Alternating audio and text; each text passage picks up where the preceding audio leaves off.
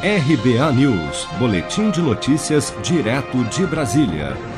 Cumpridos os seis meses de quarentena após deixar o governo, o ex-juiz e ex-ministro Sérgio Moro agora é oficialmente advogado e já está atuando na área de compliance de empresas. Compliance, ou conformidade em português, é uma área do direito na qual advogados ajudam seus clientes a cumprir leis e regulamentos. O setor de compliance de grandes empresas trabalha para evitar que elas se envolvam, por exemplo, em casos de corrupção.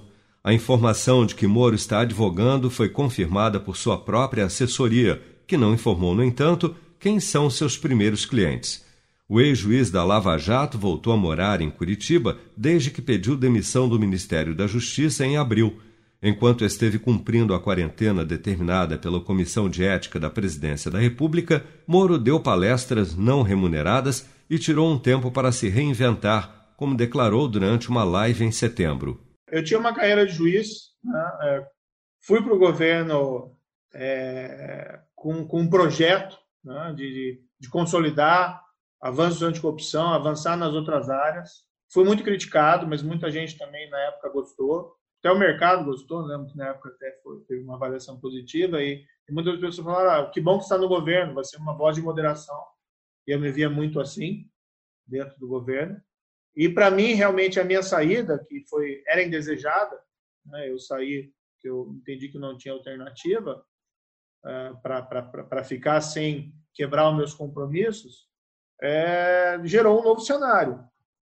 E agora eu vou ter que me reinventar. Em setembro, Sérgio Moro obteve o registro da Ordem dos Advogados do Brasil do Paraná.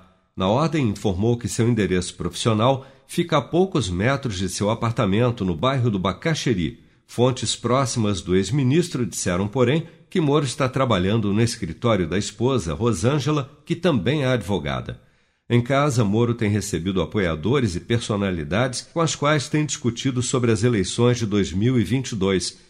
Em um desses encontros, Moro recebeu o apresentador Luciano Huck para tratar sobre uma possível chapa para o pleito presidencial conforme revelou o jornal Folha de São Paulo. Seja para conquistar sonhos ou estar seguro em caso de imprevistos, conte com a poupança do Sicredi. A gente trabalha para cuidar de você, da sua família e proteger as suas conquistas. Se puder, comece a poupar hoje mesmo. Procure a agência Sicredi mais próxima e abra sua poupança. Sicredi, gente que coopera cresce. Com produção de Bárbara Couto, de Brasília, Flávio Carpes.